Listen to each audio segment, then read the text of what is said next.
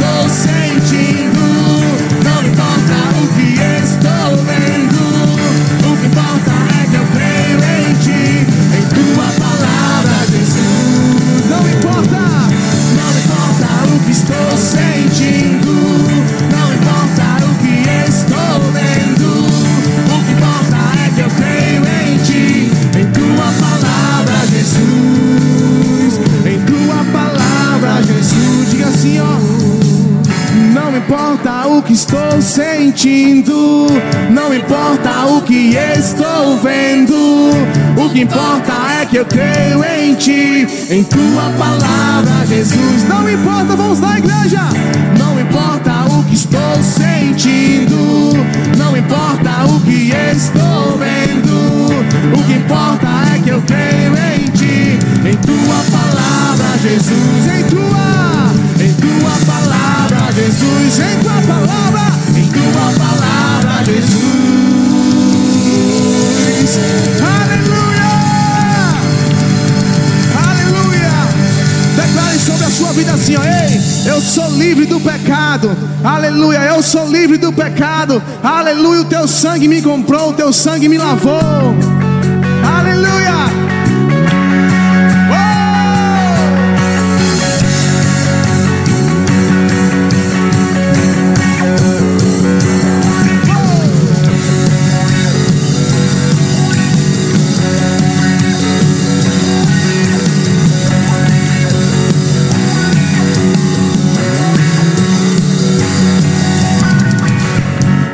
Teu sangue lá na cruz, através de ti, Cordeiro de Deus, deu obtida eterna redenção.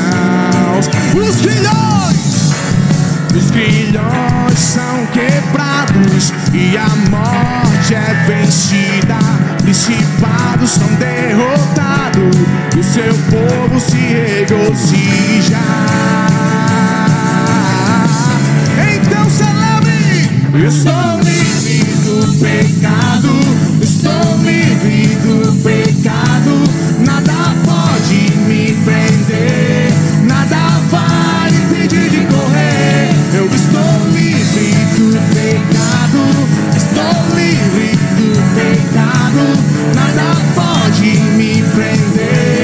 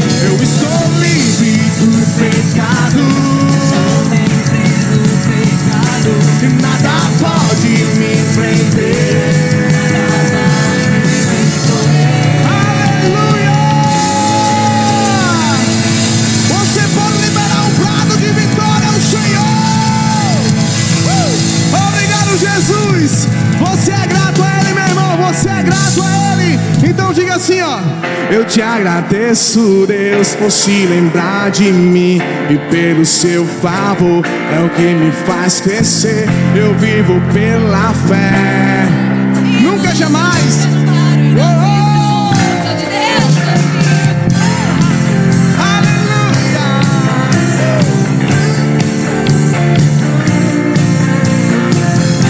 Nós somos gratos a eles. Uh, Vamos lá, igreja, diga assim a eles agradeço, Deus, por te lembrar de mim e pelo seu favor. É o que me faz crescer. Eu vivo pela fé e não vacilo. Eu não paro, não desisto. Oh, você mudou a minha história e fez o que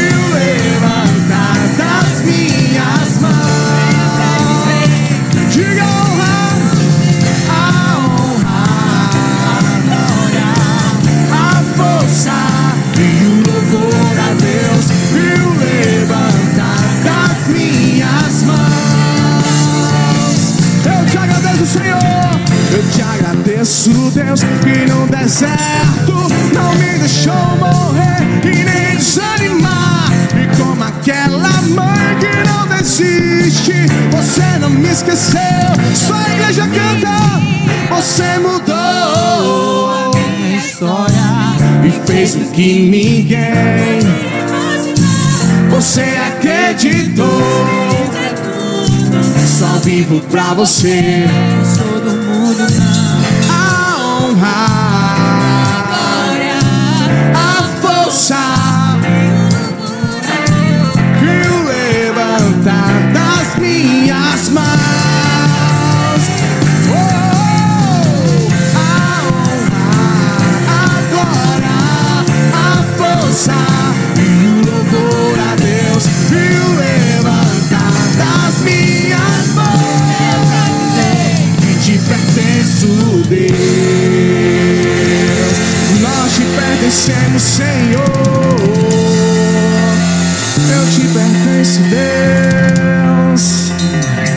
Senhor. Aleluia.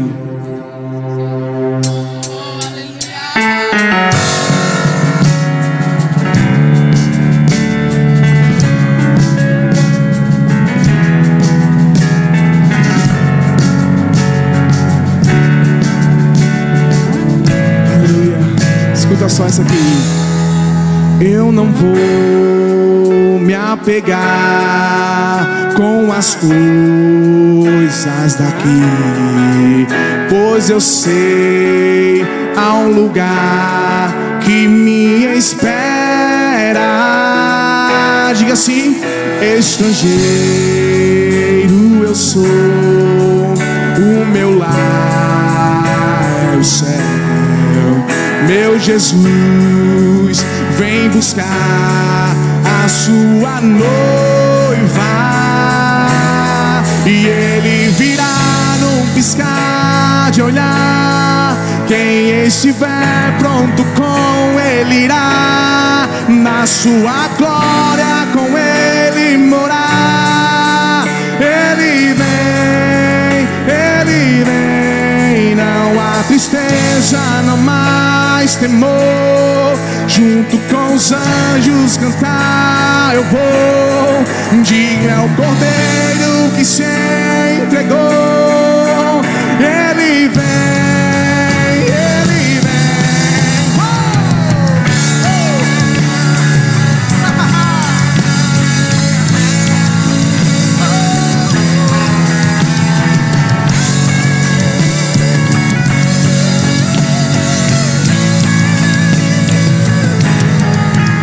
Eu não vou me apegar com as coisas daqui. Vamos lá?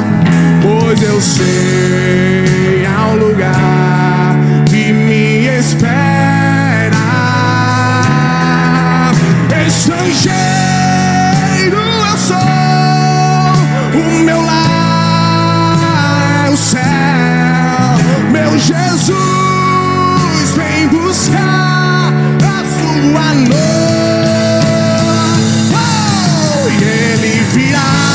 arriscar de olhar. Quem estiver pronto com ele irá, na sua glória com ele morar. Ele vem, ele vem, não há tristeza, não mais temor. Oh! Diga!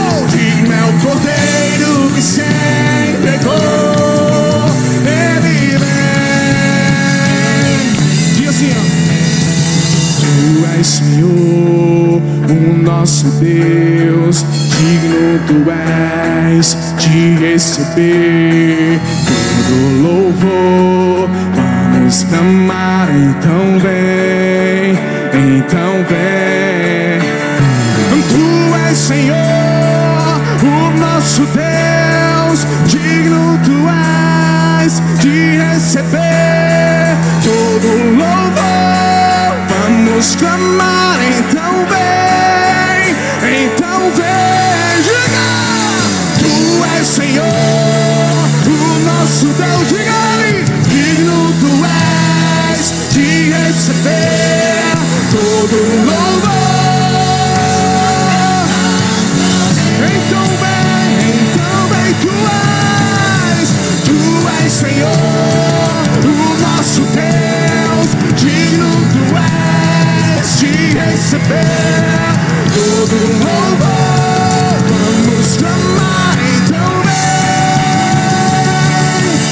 E ele virá num piscar de olhar. Quem estiver pronto com ele irá. Na sua glória com ele morar. Ele vem, ele vem. Não mais tristeza, não mais. Senhor, junto com os anjos cantar eu vou.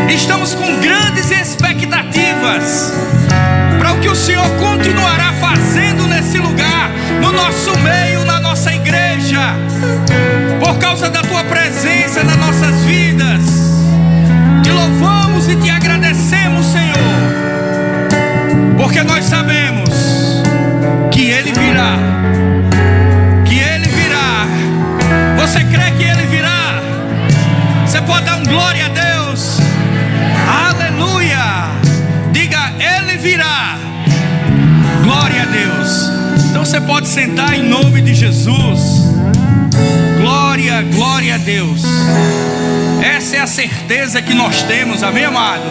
Que o Senhor virá receber a sua igreja nos ares, né? E a Bíblia diz que nós estaremos para sempre com Ele.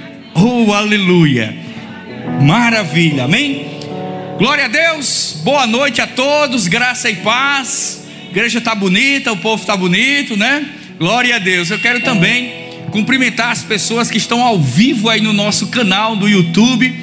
Então que você compartilhe o link aí do nosso canal. Você pode já interagir conosco, deixar o seu comentário, deixar o seu like e vá compartilhando, né? O nosso link aí para grupos de família, grupos de trabalho, para que mais e mais pessoas, né, tenham acesso a esse esse esse culto poderoso que o Senhor preparou para nós hoje à noite. Vocês estão com expectativas?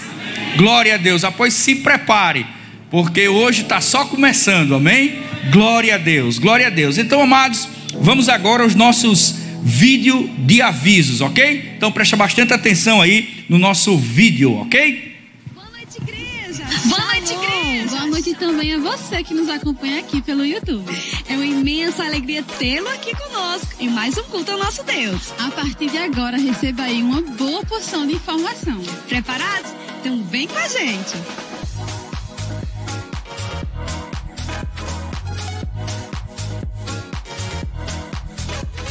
De segunda a domingo, programações super especiais acontecem por aqui. Não faltam oportunidades de você se envolver e de também se desenvolver. Na segunda-feira, a partir das 11 horas, o pastor Lizarbe Verderson comanda o programa Palavra Rema na 87.7 FM daqui de Parnamirim. Na terça e na quinta-feira, a partir das 20 horas, a sua melhor programação é aqui, presencialmente junto com a sua família Verbo da Vida. Sem dúvida, há uma unção coletiva que nos favorece a cada encontro. E atenção, homens, o seu melhor sextou é aqui na igreja. Isso porque toda sexta-feira, iniciando às 20 horas, acontece a nossa oração dos homens. E, na primeira sexta de cada mês, nós temos o culto dos homens, também com início às 20 horas. Quanta coisa boa, não é? Mas espera que tem mais. Aos domingos temos culto pela manhã às 10 horas e este às 18. E no segundo domingo do mês temos o culto de Santa Ceia às 18 horas. Todas as programações da sua igreja começam pontualmente no horário marcado. Então pega essa visão para você não perder nada. Ah, lembrando que os cultos da quinta e do domingo à noite são transmitidos ao vivo pelo nosso canal, o Verbo Parnamirim. A nossa programação jovem acontece todas as sextas-feiras a partir das 20 horas com a oração dos jovens. E também aos sábados nós temos o nosso culto Inabaláveis que se inicia sempre às 19 horas. Só fique ligado nas nossas redes sociais para saber em qual sábado do mês será o nosso culto. E olha só que legal, gente! Agora em novembro nós teremos um super evento aqui na nossa igreja. Confere aí!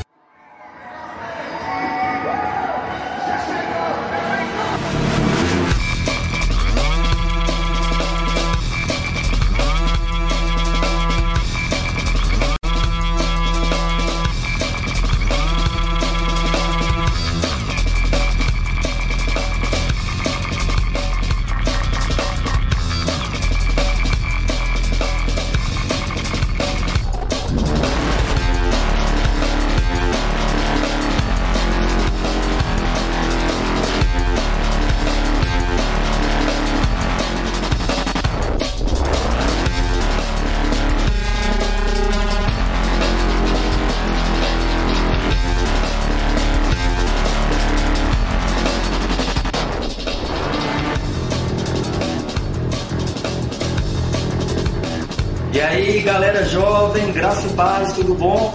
Eu sou o professor Saulo Stan, o Vaso Mago. Eu estou passando aqui para lembrar você que do dia 12 a 14 de novembro nós teremos a Conferência Inabalável. Você vai ser alcançado, transformado pelo poder do Espírito Santo. Você não pode ficar de fora.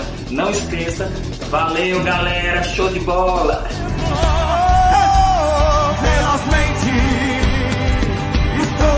Fala galera da Igreja Verbo da Vida em Parnamirim, o Euler aqui falando, eu estou passando para te fazer um convite bem legal. De 12 a 14 de novembro, nós vamos ter a conferência Inabaláveis. Eu vou estar com vocês aí. Eu creio que vai ser um tempo poderoso. As inscrições já estão sendo feitas e você pode correr e garantir a sua. Eu tenho certeza que serão dias proféticos, dias em que nós vamos experimentar de coisas novas em Deus e Ele certamente vai te alcançar. Então corre e garante já a sua. Te vejo lá. Valeu!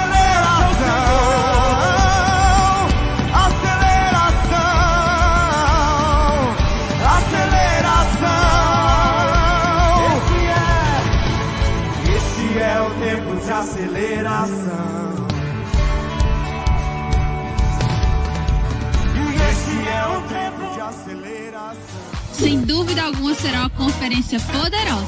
Então você que é jovem de até 100 anos, você não pode perder essa oportunidade. Marque esse compromisso na sua agenda e nós te aguardamos, hein? Não fica de fora. Gente, por falar em mega evento, nos dias 9 e 10 de outubro estaremos celebrando o oitavo aniversário da Igreja Verbo da Vida de Parnamirim. Produção, solta o vídeo. Tempo de celebração.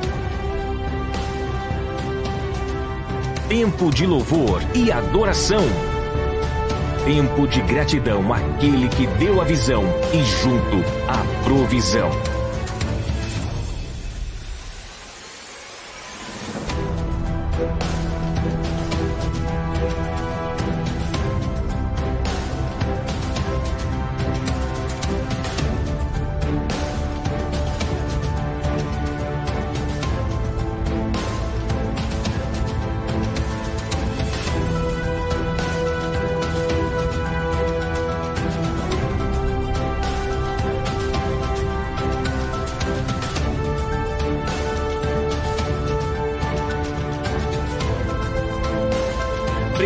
Prepare-se para viver dias gloriosos em Deus.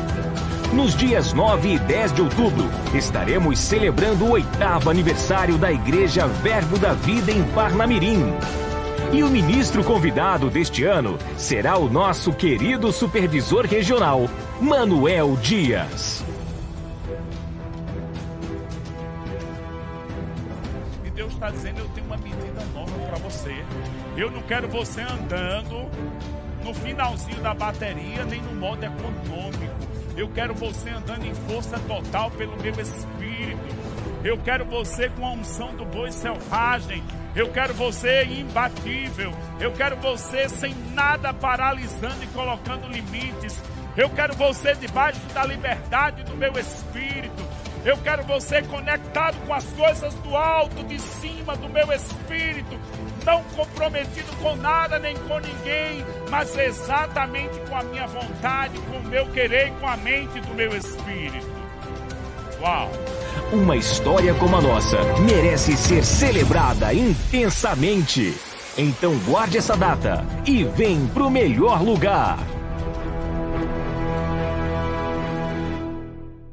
Então já contamos com a presença de todos vocês. Mantenha-se muito bem informado acerca das nossas programações, nos acompanhando pelas nossas redes sociais. Além de bem informado, seja também o propagador da mensagem que pregamos. Isso, siga-nos em nosso Instagram e Facebook e se inscreva no nosso canal no YouTube. Curta as nossas postagens, assista novamente as ministrações em nosso canal, seja edificados e contribui com a edificação de outros compartilhando o conteúdo que nós postamos. Outro tipo de contribuição muito oportuno de se fazer é o nosso departamento de assistência social. A soma dos nossos esforços tem sido relevante, sabia? É verdade, Evelyn. Nós temos conseguido assistenciar inúmeras famílias que estão passando por momentos de dificuldade. Então, pegue junto nessa missão, doe alimentos não perecíveis e produtos de higiene pessoal. Você pode entregar sua contribuição ao chegar em qualquer um dos nossos cultos ou em horário comercial através da secretaria da igreja. Gente, olha que bênção! Enquanto os adultos estão aqui recebendo da parte de Deus, as crianças estão recebendo em um ambiente construído especialmente para elas. Isso mesmo. A igreja de crianças possui salas adequadas para cada faixa etária, cada uma com linguagem específica para a idade do seu filho. E os nossos filhos adolescentes também têm uma programação voltada especialmente para eles aqui ao lado no nosso auditório anexo. Já deu para perceber onde os nossos adolescentes e as nossas crianças ficarão bem mais à vontade, não é mesmo? Como é dito por aqui, essa igreja não para. Verdade, Aline, só vai melhorar. Bom, a nossa participação nos avisos de hoje se encerra por aqui. Foi um prazer imenso poder compartilhar com vocês tanta coisa boa. Noite abençoada e fique agora com o dirigente do culto. Quantas coisas boas, né?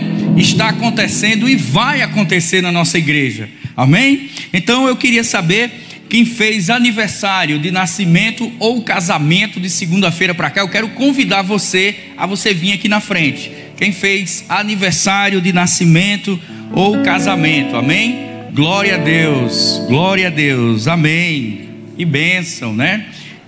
Glória a Deus. Então, glória a Deus. Que maravilha, né?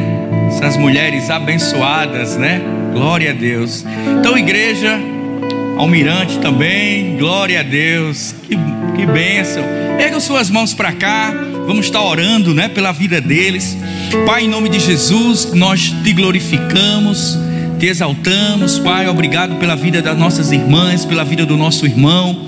E nós cremos e declaramos, Pai, uma jornada de sucesso, uma jornada, Pai, de provisão, eles cada vez mais avançando em Ti sonhos e propósitos, Senhor, acontecendo na vida deles, Pai.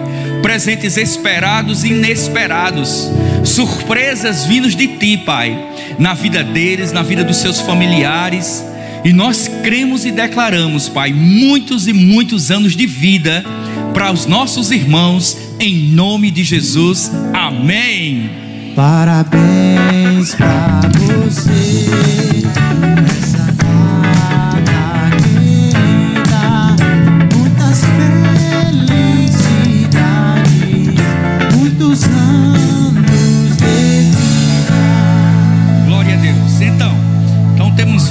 Boas informações aqui a mais.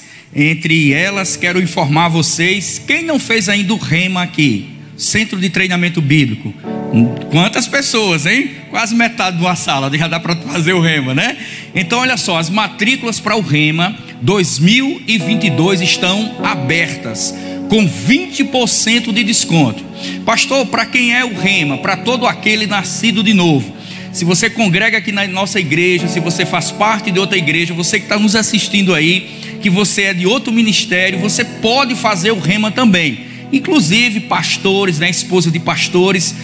É, nós formamos o ano passado alguns pastores, esse ano novamente. Então, qual é o propósito principal do rema? O propósito principal do rema é que você seja uma bênção ainda maior na igreja que você congrega, no seu ministério, no seu e para o seu pastor. E o rema, como eu sempre falo, ele vai dar esse op na sua vida, né? Ele vai dar essa esse, esse avanço aí na sua vida. Coisas, amados, que às vezes nós lemos na Bíblia, vimos na Bíblia, mas você não tem uma clareza daquilo que você está lendo. E no rema, como eu sempre falo, com as instruções, né, com as unções diferentes dos professores, aquilo, as letras como que salta assim da, da Bíblia para dentro de você. Então são disciplinas como escatologia, fundamentos da fé, história da igreja, Gálatas, é, submissão e autoridade, caráter de Deus, então vida de louvor, vida de prosperidade. Então são várias, Cristo aquele que cura, são várias matérias que você vai ver pelo menos aí durante sete dias só específicos sobre isso. E outra coisa muito interessante do Rema. O curso tem a duração de dois anos, são aulas segunda, quarta e sexta, né? À noite, a partir das 20 horas. E o melhor do Rema, você não precisa concluir o curso para praticar desde o primeiro dia de aula, seja a matéria que for, você já sai da sala de aula e já bota o diabo no canto dele. então, na verdade, é um centro de treinamento, ou seja, você está sendo treinado e vai ser extraído de você aquilo que você tem de melhor. Amém, amado? Então as matrículas estão abertas. No final, não sai aqui com pressa. Ali atrás nós temos um stand muito bonito. Inclusive ali no stand também. Às vezes as pessoas ficam curiosas, às vezes eu falo né, do material do Rema. Tem as apostilhas, você pode ver a apostilha do Rema. Amados, a apostilha do Rema é um material riquíssimo que vai servir para você durante o período que você está fazendo o curso, como também depois do curso. Então é uma biblioteca que você tem assim compactada, né? Onde homens e mulheres investiram muito tempo estudando a Bíblia para trazer para você ela de forma bem mastigada, como a gente diz aqui no Nordeste, né? Então virou mexer, eu estou lá olhando as apostilhas do Rema, porque é uma riqueza mesmo de conhecimento que está ali naquele material. Então no final, você vai ali no nosso stand, você pode pegar a sua ficha de inscrição e de repente você pode falar assim, mas pastor, eu fazer esse investimento, né? Porque, porque tem um investimento Amado, tudo que você precisa melhorar hoje, você precisa fazer um investimento, não é verdade? Qualquer curso que nós vamos fazer, qualquer seminário, qualquer coisa que nós vamos precisar para crescer, requer um investimento. Então, da mesma forma que nós investimos na vida secular, é mais importante ainda você investir na sua vida espiritual. Porque quando você investe na sua vida espiritual, as coisas naturais você vai sobressair muito mais, porque algo sobrenatural está sendo acrescentado na sua vida, tá? Então, assim, o curso realmente ele tem um investimento e essas informações você vai ter lá, mas é muito, muito baixo, muito pequeno em, em função daquilo que você vai estar recebendo e vai mudar a sua, pra, vai, ser, vai se fazer uma diferença para o resto da sua vida. Não conheço ninguém que fez o remo e que sua vida não foi modificada, não foi alterada, não foi melhorada para melhor, ok? Então procura ali o stand no final para maiores informações e com certeza você vai fazer essa escola, tá bom?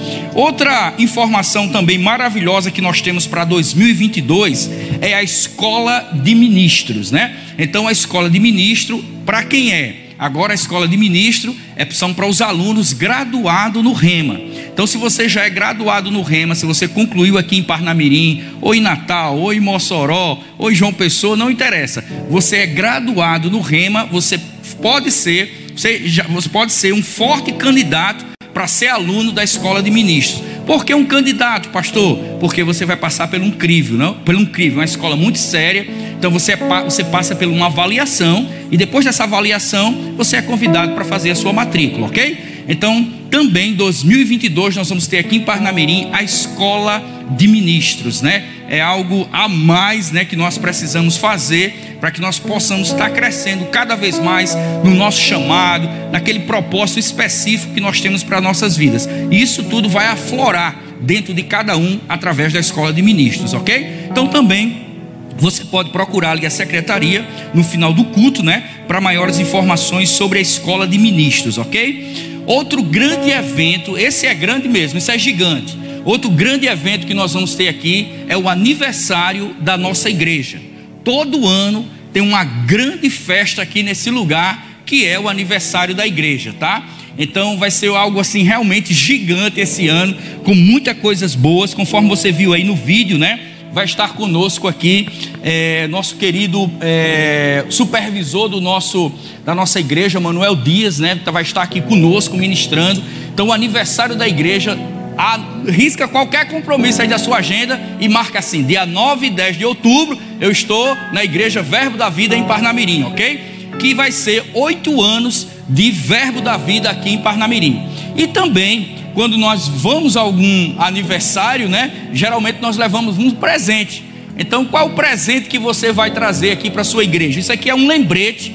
Eu queria que os diáconos estão aqui nas laterais eu queria que você levantasse a sua mão só para você receber esse envelope aqui, para você lembrar. Dia 8, dia 9 e 10 de outubro, você vai trazer aqui uma oferta. Essa oferta não é o seu dízimo, é algo realmente separado para você presentear a sua igreja, ok? Então você fica com a mão levantada, os diáconos já vão estar entregando aí para você agora. E você tem observado, amado, o quanto é, as suas ofertas, inclusive até mesmo o presente que você trouxe do ano passado aqui para a igreja, quanto esse seu presente está lhe favorecendo, né? O bom é exatamente isso, é que você traz o presente para a igreja, uma, uma oferta, e aí isso vai ser revertido para você.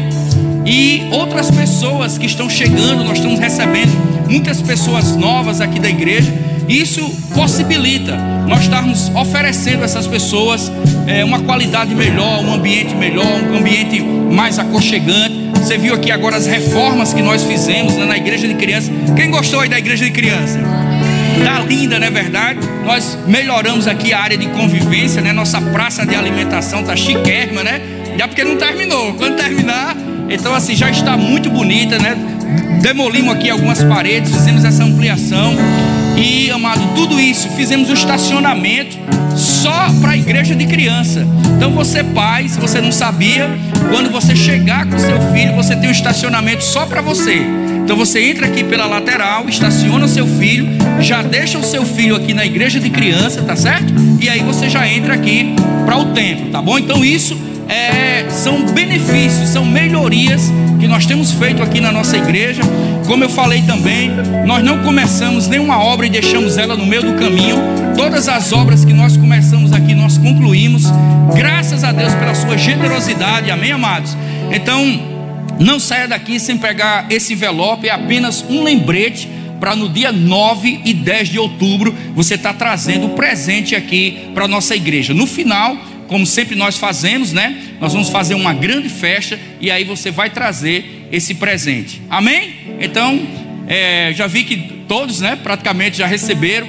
É, se o envelope não deu para todo mundo, fica tranquilo, nós vamos mandar confeccionar mais e nos próximos cultos você pega o seu. Tá bom, amados? Glória a Deus. Então, não pega esse envelope também como algo natural. Ah, eu vou levar, vou pegar. Não. Realmente pega esse envelope como algo sobrenatural e Deus vai honrar essa sua atitude. Amém, meus queridos? Então, glória a Deus. Então, dia 9 e 10 de outubro, vamos fazer aqui uma grande festa, aniversário, aniversário de oito anos da nossa igreja. Então, eu quero convidar agora, vamos continuar adorando ao Senhor com os nossos dízimos e as nossas ofertas, tá? Abra aí a sua Bíblia em Êxodo 34. Enquanto você abre aí, Êxodo 34, eu quero fazer menção aqui desse livro da nossa querida Joyce Meyer, né? Maravilhoso essa escritora, tem alguns exemplares dela em casa e é muito bom. Administre suas emoções, ok? Então está disponível aqui na nossa livraria. No final do culto, você pode fazer uma visita lá na nossa livraria, como também esse outro livro aqui, também da nossa querida Joyce Meyer, que é mude suas palavras, mude sua vida, ok? Então, muito bom esse material, vale muito a pena você ter esse material na sua casa. Né? E na nossa livraria nós temos outros exemplares também que vai estar te ensinando sobre oração, sobre relacionamento, sobre família, sobre finanças. Temos uma livraria realmente, uma, uma livraria muito rica com vários conteúdos. Amém? Então, Êxodo capítulo 34, versículo 26, diz assim a palavra: As primícias dos primeiros frutos da tua terra trarás casa do Senhor teu Deus. Vá bem rapidinho agora, bem rapidinho lá em Provérbios capítulo 3. Provérbios capítulo 3, versículo 9: Honra ao Senhor com os teus bens e com as tuas premissas. Novamente, né? De toda a tua renda e se encherão os teus celeiros abundantemente e transbordarão de mostos os teus lagares. Observe, amado, que a parte mais importante que existe aqui no que nós acabamos de ler no Provérbios capítulo 3, versículo 9, a parte mais importante que nós podemos extrair aqui uma lição tremenda desse versículo não é as premissas, não que ela não seja importante. As premissas elas são importantes. A parte mais importante aqui do que nós lemos chama-se a honra. Porque quando você honra o Senhor com as suas premissas, a Bíblia está dizendo que os seus celeiros eles vão se encher fartamente. Então observe que o que Deus, o que importa para Deus de verdade é a forma que você honra Ele. Isso é tão importante que quem escreveu Provérbios foi um dos homens mais sábios que a Bíblia nos relata, nos relata. E isso é tão importante e ao mesmo tempo também é tão sério, porque nós não devemos deixar de honrar o Senhor no final ou daquilo que sobra. A Bíblia está nos ensinando que eu preciso honrar o Senhor com o quê? Com as premissas, ou seja, com a primeira parte. Quando eu tenho um apreço por alguém, quando eu admiro alguém, eu vou honrar essa pessoa com aquilo que de melhor. Amém? Então eu vou estar honrando aquela pessoa com aquilo que é de melhor. Então, se de uma forma natural nós honramos as pessoas com aquilo que nós temos de melhor, quanto mais sendo com relação ao Senhor. Então nós não podemos, amado, é, deixar de praticar esse princípio das primícias ser do Senhor. Quando ele fala em primícia, ele está falando: olha, antes de você fazer qualquer coisa, você precisa me honrar primeiro. E honrar o Senhor primeiro também está relacionado às nossas finanças. A Bíblia diz que nós devemos trazer a décima parte ou dízimo daquilo que chega nas nossas mãos à casa do Senhor. Isso é uma atitude, isso é um ato de adoração e de honrar o Senhor. Amém, amados? Então, desde quando é, esse princípio foi estabelecido, Deus ele, ele preza muito por esse princípio. E outra coisa interessante, nós vamos ver, por exemplo, uma história muito conhecida lá de Caim e Abel. Observe que a atenção de Deus não foi para a oferta, a atenção de Deus foi para o coração do ofertante. Então isso significa que tem uma diferença. Nós não devemos trazer as premissas ou honrar o Senhor de qualquer maneira ou de qualquer forma. Isso tem que ser uma atitude de quê? De coração, de honra. Eu estou levando aqui as primícias porque eu honro ao Senhor, porque eu honro ao meu Deus. E a Bíblia diz que por causa disso, pela atitude que Abel teve, a oferta dele foi aceita, porque Deus percebeu que havia honra no coração daquele homem. Além de ser da primeira parte, além de ser do primeiro, não só isso, mas existia honra no coração dele. E assim tem que ser no nosso coração também. Amém, amados? Então que você faça isso com entendimento, que você faça isso com alegria e que você faça isso com honra ao Senhor. Amém? Então, na sua frente, né, tem um envelope, você pode pegar o envelope do dízimo. o envelope da oferta. Você pode também fazer uma transferência para a conta da nossa igreja, pode fazer um Pix, ou até mesmo no horário comercial, pela parte da manhã, você pode vir aqui na secretaria e deixar. Para que essa questão do Pix da transferência, pastor? Só pela questão de comodidade mesmo, tá certo? Então, pega seu envelope, ergue ele aí e vamos orar. Pai, em nome de Jesus, nós te louvamos e te adoramos, Senhor. Obrigado, Pai, pelo um povo fiel. Obrigado pelos dizimistas, obrigado pelos ofertantes da tua casa. Obrigado, Pai, porque nós sabemos que grande colheita, Senhor, haverá na nossa vida, porque nós estamos fazendo isso não de forma mecânica, nós não estamos fazendo isso por imitação ou por imposição, nós estamos fazendo isso, Senhor, porque nós honramos ao Senhor, em nome de Jesus, amém? Então você vem pelo meio e volta pelas laterais.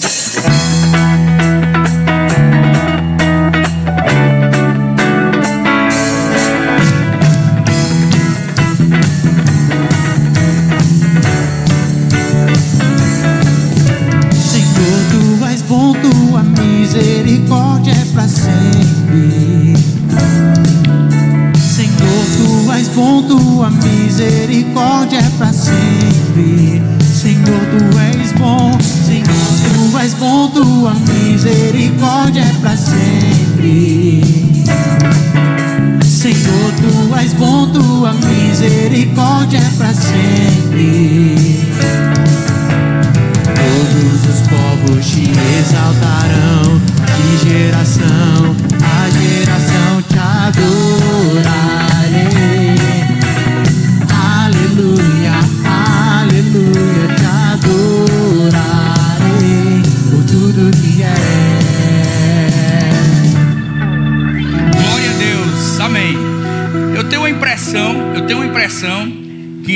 Acho que teve pessoas que, só para mim saber, quem não pegou o envelope para a gente pedir para confeccionar mais?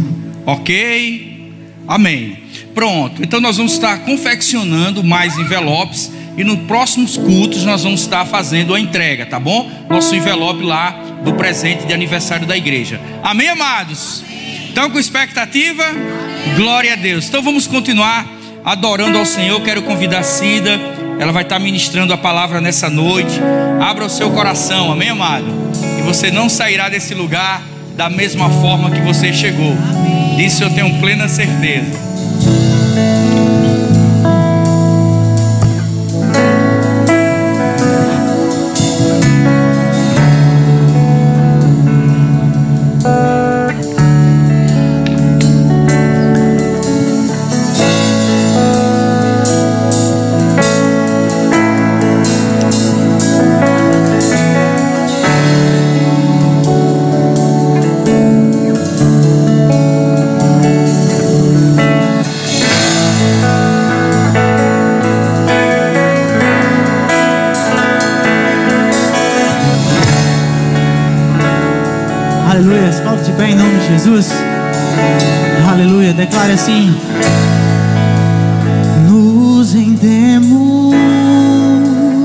Ligar suas mãos ao Senhor.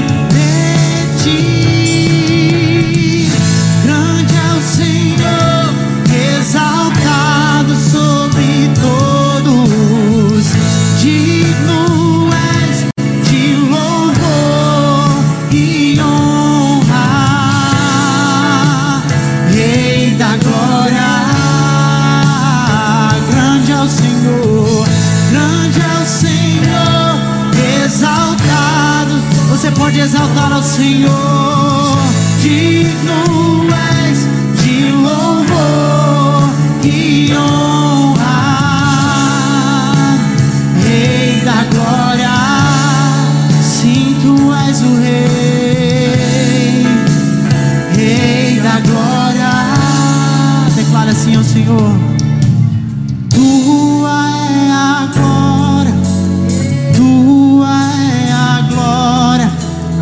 Glória é sobre nós, Senhor.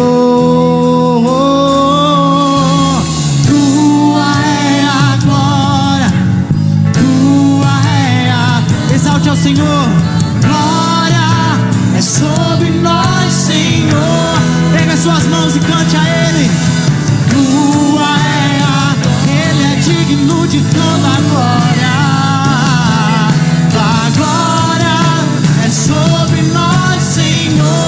Tua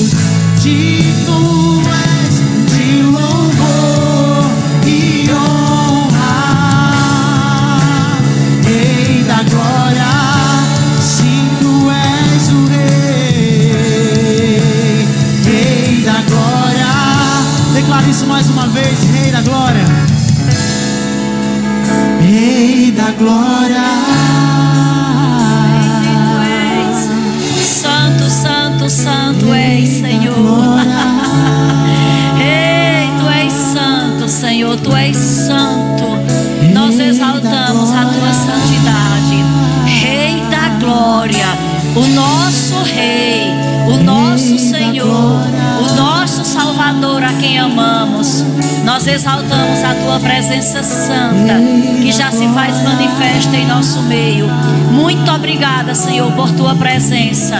Muito obrigada por teu favor e graça. Muito obrigada por tua bondade e fidelidade que nos conduz a cada dia. Obrigada por teu tão grande amor com que nos amaste. Quando não valíamos nada, o Senhor nos amou de tal maneira. Oh, que entregou a sua própria vida em nosso favor. E hoje somos gratos. Oh, como somos gratos, Pai, por essa tão grande salvação. Obrigada, Jesus, nosso Rei. Obrigada, Pai. Nós te exaltamos, te glorificamos e obrigada por tua unção, favorecendo a ministração da tua palavra nessa noite. Obrigada pelo favor no ministrar e pelo favor no ouvir. Nós te reconhecemos em todos os nossos caminhos e te glorificamos por isso, em nome de Jesus. Quem crê e concorda, diga amém. Quem crê e concorda, diga aleluia. Diga eu sou salvo. Diga obrigada, Pai. Aleluia. Dá uma olhadinha para o seu irmão, cumprimenta ele da maneira que pode cumprimentar. Cumprimenta ele, diga que é um prazer. Obrigada, meninos. Grupo de música maravilhoso. Raimundinho, por favor, baixe só um pouquinho. Aleluia. E eu quero saudar essa amada, essa igreja poderosa, santa e vitoriosa, com a graça e a paz do Senhor Jesus. Amém. É a igreja vitoriosa, sim. Não somos a igreja militante, somos a igreja triunfante. Aleluia!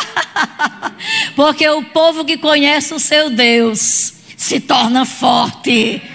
Eu sei que eu estou diante de um povo que tem conhecido o seu Deus e tem se tornado forte e tem feito proezas.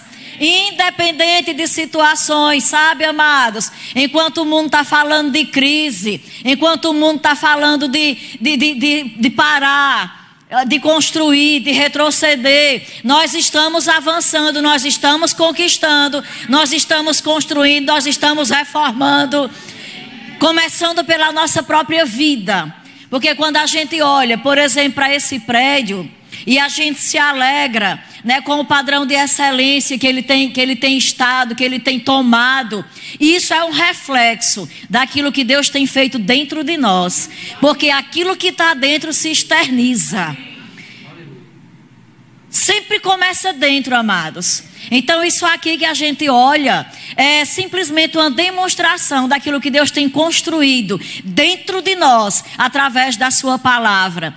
Quantas pessoas transformadas, quantas pessoas libertas, equipadas, levantadas, edificadas, despertadas. Isso não tem preço, amados, não tem preço. Quantas pessoas salvas né, ao longo desses oito anos. E eu estava meditando sobre, antes que a gente entre na ministração, eu estava meditando é, no que Deus tem feito nas nossas vidas meditando enquanto a gente estava organizando essas coisas, trabalhando. Tem sido tempos de trabalho, tem sido tempos de, de trabalho intenso. Os meninos que trabalham aqui, que o diga. Cleiton, Tony, os demais que trabalham, que o digam. E eu estava pensando sobre o esforço ontem, é, depois de uma semana de uma demanda de, de, de botar força, de organizar coisas, aquele cansaço. E eu pensando, hoje a gente vai descansar. Mas quando eu procurei do meu lado, cadê o marido? Já tinha sumido de novo. Logo cedo. E quando ele saiu, e quando eu procurei que eu não encontrei, que eu nem vi quando ele saiu, na verdade. E eu fiquei pensando, meu Deus, nós estamos tão cansados. Como é que ele consegue encontrar forças para se levantar e de novo hoje para lá? E eu meditava sobre isso, mas e veio uma gratidão tão grande pela vida do meu marido. Sabe, amados, a Bíblia diz em Provérbios 22, 29, esse versículo se levantou enquanto eu meditava sobre, sobre o esforço dele. Esse versículo diz: Viste um homem diligente em sua obra, ele será posto perante reis e não perante o homem de pouca sorte. E eu meditei sobre isso. Eu quero dizer, meu amor, como você é homem diligente. A sua diligência nos inspira. Sabe, amados, eu, eu não sou, eu não me troco por muitos de 20 anos, de 18, não me troco. Os daqui já sabem o que eu digo. Eu tenho gás para queimar, eu sou disposta. Mas eu não consigo acompanhar o ritmo dele, não. Ontem foi um dia que eu procurei forças, cadê? Mas o homem já estava de novo aqui no esforço. E isso é louvável, Jaelson, na sua vida mesmo.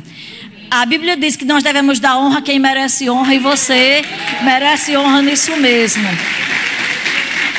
Conheço muitas pessoas trabalhadoras e não desconsiderando nenhum homem esforçado, mas eu não conheço nenhum como esse. que homem esforçado na sua obra e no seu labor perante rei será posto. Aleluias, glória a Deus. E nós estamos felizes, amados, com tudo que Deus tem feito, pelo esforço, né? Da vida de Jaelson em corresponder com aquilo que chega no coração dele como orientação. E no final todos nós desfrutamos. Não é verdade? Quem ganha somos nós. Eu quero que você abra a sua Bíblia em Romanos, no capítulo 5, no versículo 5. E nós vamos é, dar continuidade àquela ministração que nós começamos da, da última vez que eu estive aqui. Eu percebo a necessidade de estarmos afinando as cordas do nosso coração, compreendendo melhor verdades que nós já conhecemos. O Evangelho, amados, é tão simples, graças a Deus pela simplicidade do Evangelho. Mas assim mesmo, em algumas situações, nós não conseguimos entender com a clareza que o Evangelho se propõe, às vezes por causa de algum ensinamento que a gente teve no decorrer da vida, e às vezes até mesmo por causa da nossa vivência de uma vida de aprendizado fora das Escrituras. Então, agora que estamos nas Escrituras, é necessário que a gente esteja sempre afinando é, as cordas do nosso coração, que é o instrumento com o qual Deus trabalha. E como eu já falei aqui, agora no começo, tudo começa dentro, tudo começa no nosso coração. Por isso que está escrito: tudo que se deve guardar, guarde o seu coração. É dele que procede as saídas da vida. E amados, quando Deus tem o nosso coração, Deus tem tudo nosso. E o contrário também é verdade. Quando Deus não tem o nosso coração, Deus não tem nada nosso. Mas eu quero te dizer que é um tempo de nós abrirmos o nosso coração, de nós de fato ajustarmos as cordas, como se faz com um instrumento musical. Se afina para que a musicalidade seja perfeita, não fique desafinada. E perceba que Deus está querendo afinar a musicalidade do nosso coração com respeito à área do amor. Quantas vezes nós enxergamos o amor como uma caridade? Eu cresci entendendo o amor como caridade. Quantas pessoas se esmeram por estar praticando obras que qualifiquem elas para a salvação. Quantas vezes nós até já dissemos, já dizemos, sem o entendimento correto, nossa, aquela pessoa é tão boa, pessoa boa como aquela vai para o céu com tripa e tudo. Quem conhece esse ditado? A gente avaliando a generosidade ou a disposição de algumas pessoas de, de, de, muitas obras, de se esmerar por fazer obras, e justamente ela faz aquilo com esse entendimento de fazer as obras para ver se no final ela vai merecer entrar no céu. Mas, amados, nós somos salvos pela fé. É pela fé, mediante a graça de Deus nos alcançou e porque nós acreditamos no sacrifício de Jesus, nós somos salvos. Então nós não podemos jamais receber a nossa salvação fazendo o melhor que nós podemos, cumprindo uma lista de coisas e sequer fazendo tantas obras de caridade. É necessário, é importante fazer obras, é, mas as obras não nos salvam. Não somos salvos pelas obras, somos salvos para as boas obras. Esse é o entendimento correto. E muitas pessoas se frustram ainda porque queria tá, tá, tá recebendo favores, já que eu sou tão bondoso, já que eu faço tantas obras, e porque eu não percebo aqui há ali algo que eu queria, né, que Deus fizesse por mim. Ou em outro pensamento, Alguns já se acham tão bons, tão bons, que já sabe que está certo que vai para o céu por causa da sua bondade.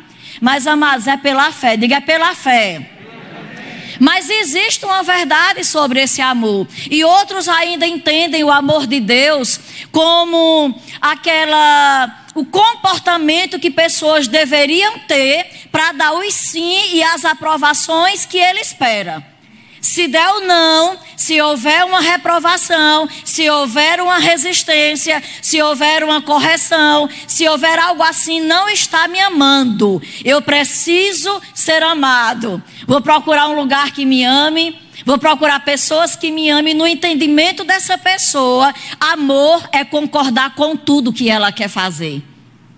E é preciso, amados, alinharmos o nosso coração para a verdade como ela é porque se nós não tivermos o entendimento de como é o amor correto, nós sequer vamos perceber o amor de Deus por nós. Porque o amor de Deus não é essa permissão. O amor de Deus em nós e por nós não é permissão para a gente fazer o que a gente quiser e está tudo certo. Ainda que Deus respeite o nosso livre-arbítrio, ainda que Deus diz: coloco diante de vós dois caminhos, bênção e maldição, escolhei qual caminho pelo qual ireis seguir. Isso não quer dizer que qualquer caminho vai dar um resultado bom, mas ainda assim Deus respeita as nossas escolhas.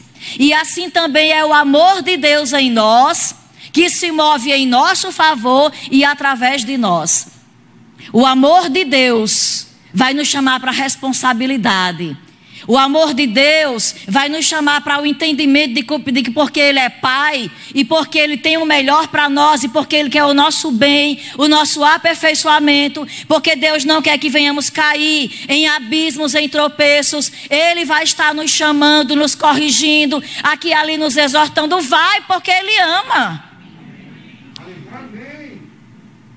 E se você tinha um entendimento, amados, de que amar, tem pessoas que inclusive começam a evitar pessoas que falam o que ela precisa ouvir. Ela prefere selecionar as pessoas que vai dizer só o que ela quer ouvir. As que falam o que precisa, elas passam a resistir, elas passam a correr, a evitar. Mas aquelas que sempre dizem o que elas querem ouvir, elas querem por perto. Isso é um erro. E se você se cerca de pessoas que só dizem o que você gosta de ouvir, você está caminhando para um precipício. Porque a pessoa que te ama de verdade, ela vai sempre dizer o que você precisa ouvir, mesmo sabendo que não vai ser tão confortável seu ouvir. Mas porque ela te ama, ela está te advertindo, ela está te dizendo. Então nisso implica, amados, o amor genuíno. E nós não estamos falando de sentimentos. Na NVI, Romanos capítulo 5, versículo 5, não sei se eu já pedi. Romanos 5, versículo 5 diz assim: E a esperança não nos decepciona, porque Deus derramou, diga derramou, derramou. esse amor, diga em meu coração, por meio do Espírito que ele nos concedeu. Eu gosto de, de, de introduzir com esse texto, por quê? Porque nós vamos entendendo que nós temos amor. É importante, amados, que você não faça mais orações pedindo. Ah, Senhor, já que esse amor é necessário, eu quero tanto amar as pessoas, mas porque eu não sinto esse amor? Porque, meu irmão, esse amor de Deus não é sentimento. O amor de Deus por mim e por você não foi sentimento, não é sentimento. O amor de Deus por mim e por você foi expresso em atitudes. Deus amou de tal maneira que deu, deu o que? O que ele tinha de melhor? Jesus Cristo se fez pecado em nosso lugar, para que nós fôssemos justificados. Ele não pecou, mas ele se fez. Ele pagou pelo nosso pecado. Então, Deus teve uma atitude. E não envolveu sentimento, mas porque se fosse pelas emoções, jamais alguém daria o seu filho inocente, o seu único filho, para morrer por culpados. Sim ou não? Nas nossas emoções, nós não queremos dar nosso filho em resgate de quem? Naturalmente falando, isso foge da nossa aceitação, sim ou não? Mas a palavra diz que esse amor, o amor com o qual Deus me amou e te amou, a ponto de providenciar o recurso para que a gente não fosse morto e condenado, ele enviou Jesus. Essa é a maior expressão de amor. E amados, Deus não vai te amar mais amanhã do que ele te ama hoje. A expressão de amor dele foi ali quando ele deu o que ele tinha de melhor. Então esse amor já foi manifesto. Mas, irmã, é porque eu não sinto? Porque não é sentir, é aceitar, é receber. Sentindo ou não, Pai, eu recebo o teu amor. E eu entendo que esse amor foi expresso não só por mim, mas como também ele está dentro de mim. Se você nasceu de novo, se você já fez Jesus como Senhor e Salvador da sua vida, você tem esse amor derramado. Qual foi o texto que eu li? Vocês podem repetir a referência? Vamos lá, eu quero que vocês interajam. Qual foi o texto que a gente leu? E Romanos 5,5 diz o quê? Vamos resumir. Vamos resumir. Romanos 5,5 diz que Deus derramou seu amor no meu coração. Vamos dizer? Diga Romanos 5,5 diz que Deus derramou o seu amor no meu coração. Faça assim, diga no meu. Diga eu tenho o amor de Deus. Aleluia. Aleluia. Diga o amor de Deus está em mim. Diga esse amor não é sentimento. É importante que a gente repita isso muitas vezes. Porque pelo muito repetir, a nossa mente, o nosso cérebro, ele vai receber como verdade. E ele vai começar a agir à altura. Então esse amor não é sentimento. Não procure sentir. E se você não nasceu de novo, vai poder fazer isso hoje. E vai poder sair daqui afirmando: Eu tenho o amor de Deus derramado em meu coração. E por que é importante, amados, frisar tanto isso e saber disso? Porque esse é um princípio estabelecido para as demais coisas que vamos estar falando. Porque você tem esse amor, você vai entender que você pode corresponder. É por isso que o tema é você decide. Porque depois de saber que já está derramado, assim como Deus decidiu enviar Jesus como pagamento. Foi uma decisão. Nós vamos decidir se vamos praticar o amor que já está derramado em nosso coração. Porque esse amor não é um sentimento, esse amor é evidenciado por práticas, por atitudes. É como um exercício. Eu não sei sobre você, mas quando eu pratico exercícios na academia, eu não faço isso sorrindo, sem nenhum esforço. É com muito esforço, é contrariando muito a minha vontade real, que eu estou ali fazendo aquele exercício. Muitas vezes o nosso posicionamento de andar em amor vai ser sacrificial, como quem está botando força numa academia. Amém, amados. Eu sei que não é uma mensagem para ninguém pular, né, jogar as cadeiras, correr, mas estamos afiando. Estamos afinando as cordas do nosso coração. Aleluia. Então repite, digo, o amor de Deus em mim não é um sentimento. Porque se fosse um sentimento, Deus não teria dado uma ordenança. 1 João 4, no versículo 7. Hoje eu não vou cantar a musiquinha, tá bom? 1 João 4, 7 e 8. Eu não vou cantar a musiquinha hoje. Acho que vocês já aprenderam no, no culto, no último culto que eu cantei. Aleluia. 1 João 4, 7 e 8. Eu vou ler na nova. Nova Almeida atualizada. Eu sempre fico pensando o que significa a sigla. Nova Almeida atualizada. Aleluia. 1 João 4, 7 diz: Amados, amemo-nos. Eu pergunto: esse amemo-nos é um pedido? Ou é como quem está mandando? É um mandamento? É uma ordenança, é um mandamento. Amados, amemos-nos uns aos outros, porque o amor procede de Deus, e todo aquele que ama é nascido de Deus e conhece a Deus. Quem não ama, não conhece a Deus, porque Deus é amor. Então veja, mas que é um mandamento.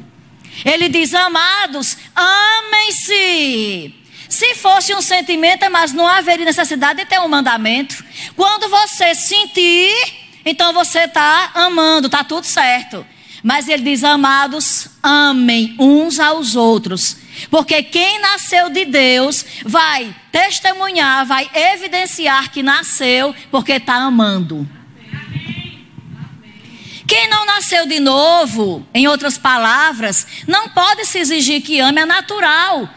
Que não conheça esse amor, que não anda esse amor, que não dê respostas de amor. Mas quanto a quem nasceu de novo, ele vai evidenciar o seu novo nascimento por meio da prática como um exercício constante. Eu não estou sentindo nada, mas eu vou te perdoar. Eu não estou sentindo nada, mas eu vou te ajudar. Eu não estou sentindo nada, mas vou estender as mãos a si mesmo. O sentimento que eu tenho é totalmente contrário. Mas pela fé eu vou te amar. Pela fé eu vou dar o um abraço e vou dizer que te amo. E isso não é falsidade, não, irmã. Dizer que ama sem estar sentindo, não. Isso é prática do amor. É um exercício. É um exercício. Quantos sabem que o exercício físico fortalece o coração? A musculatura fica fortalecida, é recomendado pelos médicos. O nosso exercício constante do coração, de, de, o exercício constante no, no nosso espírito, vai fortalecer o amor que já está no nosso coração. Se quiser ter um amor forte, precisa praticar. Não percebo esse amor, porque não está botando força. Então diga amar é mandamento. Aleluia. Então esse amor, amados, não é expressado nunca por meio de sentimentos. Agora eu quero fazer uma pergunta parecida com a anterior que eu fiz. Pergunta: quando você escuta sobre esse amor, imediatamente você pensa na atitude do outro, em como ele deve lhe amar para corresponder com o que Jesus espera dele, ou você avalia a si mesmo, sua própria atitude em relação ao seu amor em favor do outro.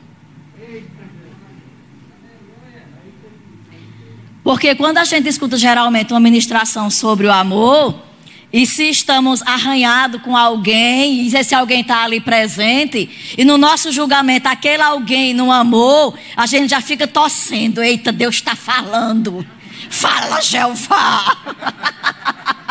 Não é assim, amados. Porque a gente está entendendo que Deus está falando diretamente, porque afinal nos machucou ou não correspondeu com algo que a gente se machucou de graça, aí a gente fica torcendo, porque a gente está querendo que aquele outro venha entender que ele tem que nos amar. Agora, segundo a mentalidade de amor que a gente teve até aquele momento, aí fica torcendo. Para que o outro escute e venha amar. E no entendimento, o amor, esse amor aí é o favor. É favorecer naquilo que você quer. E como é que o outro deve me amar? Tem uma expectativa que o outro entenda esse amor, como é que ele deve me amar? E quem é esse outro? Esse outro, eu volto a dizer que é qualquer pessoa que não seja eu. Diga assim: o outro é qualquer pessoa que não sou eu. Se não é você, qualquer um outro, né? É o outro. Vamos abrir em Lucas capítulo 10 e a gente vai se deter nesse texto para a gente entender agora, para a gente chegar no caminho que a gente construiu. Vamos ver aqui uma parábola que Jesus conta para exemplificar a respeito do que é esse amor. E você vai se animando, amados. Mesmo sem sentir, vai dando glória a Deus, vai dando aleluia, porque é noite de libertação. Eu creio que essa é a administração que vai estar te libertando de condições que você já botou força para sair no seu entendimento e você não saiu, porque não era acionando o que você acionou. Para tirar da condição que você estava, era você acionar justamente esse dispositivo chamado amor. E o amor, do jeito que a palavra apresenta que ele é, não envolve sentimentos. Lucas capítulo 10, 25. A versão que eu vou ler aqui é a NVI, tá bom? Eu estou sempre mudando, mas eu estou avisando qual é a que eu pego. Diz assim: certa ocasião, Lucas 10, 25. Certa ocasião, um perito na lei levantou-se para pôr Jesus à prova e lhe perguntou: Mestre, o que preciso fazer para herdar a vida eterna? O que está escrito na lei? Respondeu Jesus. Como você a lê ou como você a interpreta? Ele respondeu: Ame o Senhor, o seu Deus, de todo o seu coração, de toda a sua alma e de todas as suas forças e de todo o seu entendimento. E ame o seu próximo como a si mesmo. Aleluia! Aleluia! Ame o Senhor teu Deus de todo o teu coração. Veja que não é parte do coração. Isso não envolve sentimentos, são atitudes, decisões, posicionamentos, exercício.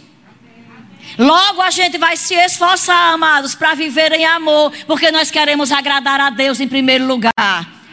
Deus quer que nós o amemos e a forma de eu expressar o meu amor a Deus é obedecer a palavra dele. É me submeter às condições que a palavra me apresenta, por mais que contrarie as minhas emoções. Se eu amo o Senhor, eu vou me esforçar para dar as respostas que Ele quer ter da minha vida. Amados, e essas respostas sempre vão exigir esforço.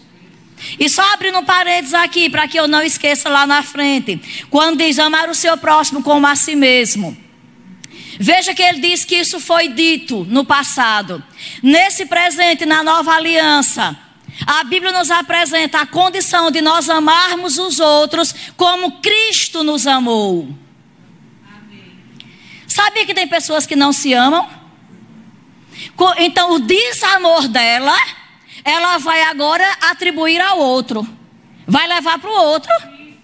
Então, se a pessoa não se ama, como é que ela vai amar o outro como ela não ama? Então, não, não ame o outro como você não se ama. Seria assim. Então, nessa nova aliança, amados, o mandamento é: lembre-se, não estamos debaixo da lei.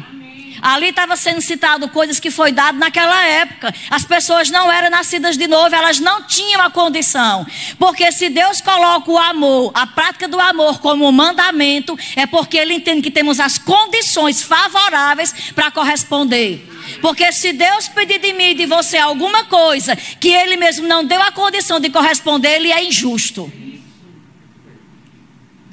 Você não pediria a um filho seu, de seis anos, por exemplo, seis anos, para ir fazer um saque no banco, depois sair por aí pagando as contas e dirigindo ainda com responsabilidade, cuidado para não atropelar ninguém.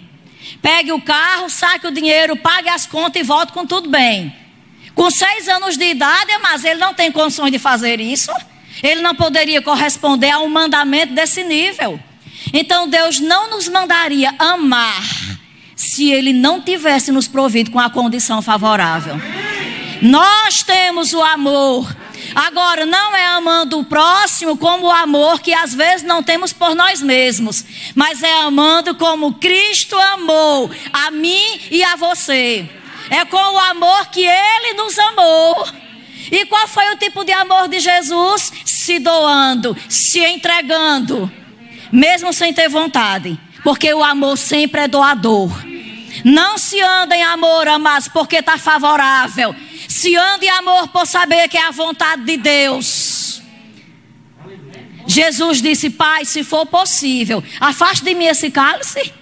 Pai, se for possível, me libere de passar por esse sacrifício. Todavia, que não se faça o que eu quero isso quer dizer que ele tinha um querer diferente do querer do pai, mas ele subjugou a sua vontade à vontade do pai e morreu e se entregou. Amar e andar em amor é, é andar subjugando a nossa carne todos os dias. Não se anda em amor nem consigo mesmo. Porque se você se ama, você estabelece limites para você mesmo.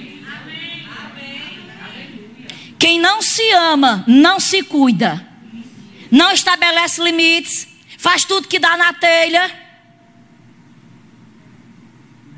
É duro esse discurso, né? Eu acho é pouco. Aleluia. A responsabilidade é mais é de entregar apenas. E você vai recebendo aí com alegria vai me amando, viu? E vai me amando. Começa a praticar aí já. Aula prática. Aleluia. Vamos continuar. Versículo 28. Disse Jesus: Você respondeu corretamente. Faça isso e viverá. Mas ele, ele querendo justificar-se, perguntou a Jesus: E quem é o meu próximo? Em resposta, disse Jesus: Um homem descia de Jerusalém para Jericó quando caiu nas mãos de assaltantes, estes lhe tiraram as roupas, espancaram-no e se foram, deixando-o quase morto. Aconteceu estar descendo pela mesma estrada um sacerdote. Quando viu o homem, passou pelo outro lado, e assim também um levita. Quando chegou ao lugar e o viu, passou pelo outro lado. Mas um samaritano, estando de viagem, chegou onde se encontrava o homem e, quando viu, teve piedade dele. Aproximou-se, enfaixou-lhe as feridas, derramando nelas vinho e óleo. Depois colocou sobre o seu próprio animal, levou para uma hospedaria e cuidou dele. Aleluia! No dia seguinte, deu dois denários ao hospedeiro e disse: Cuide dele. Quando voltar, lhe pagarei todas as despesas que você tiver. Qual destes três você acha que foi o próximo do homem que caiu nas mãos dos assaltantes? Aquele que teve misericórdia dele, respondeu o perito na lei Jesus lhe disse: vá e faça o mesmo. Eu vou até descer agora. Aleluia. Sabe, amados, eu não vou entrar em pormenores da história, porque tem muita coisa aqui nesse histórico que a gente poderia estar abordando, mas eu não vou me deter. Vou me deter não no, no, no, na história, mas no texto em si. Então, o que, foi, o, que, o que é que nós podemos observar nesse texto? Qual a perspectiva com que você escutou, com que você leu, esse texto agora que fala sobre o amor? Era alguém que estava querendo pegar Jesus em alguma coisa. Quando ele fala sobre o sacerdote e o levita, ele está falando de pessoas que, que são representantes, que eram representantes de Deus naquele tempo. Cuidava das coisas do Senhor da música, do, do, do, templo, de fazer orações, sacrifícios, enfim. Duas pessoas que poderiam dizer que deveriam manifestar a piedade. Então passaram por aquele caminho mas não prestaram atenção, foram pelo outro lado. Quer dizer, não quiseram se envolver com o problema do homem assaltado e doente. Mas aí vem um samaritano que, dentro do contexto, era uma pessoa desprezada pelos judeus, considerada inferior a eles pela maneira como eles criam. Os samaritanos tinham um lugar exato que eles achavam que tem que adorar a Deus, e uma série de coisas levava para que aquele povo considerasse eles menores e eram como que inimigos. Aí, dentro do contexto, o inimigo foi quem passou e socorreu aquele que estava sofrendo. Eita, Deus está falando. E eu quero considerar, amados, três tipos de pessoas. Vou colocar três tipos de pessoas relatadas nesse texto aqui. Primeiro, o ofendido e necessitado. O homem que estava no chão, ele era o ofendido. Ele foi roubado, ele foi ferido e ele estava como morto. E deixa eu fazer uma observação aqui. Como é bom quando nós passamos por necessidades, por aflições e pessoas chegam e nos ajudam, sim ou não? Como é bom estar em necessidade e encontrar alguém que se compadece e diz: Vou te ajudar, estou sentindo a tua dor. Vou fazer tudo que eu posso para te ajudar. Não é bom, amados? Agora deixa eu perguntar outra coisa. Todas as vezes que nós temos necessidades, nós temos pessoas para ajudar? Não. Claro que não. Até porque pessoas são limitadas. E eu digo que muitas vezes não é nem porque a pessoa não, não quer, é porque ela não pode, é limitada.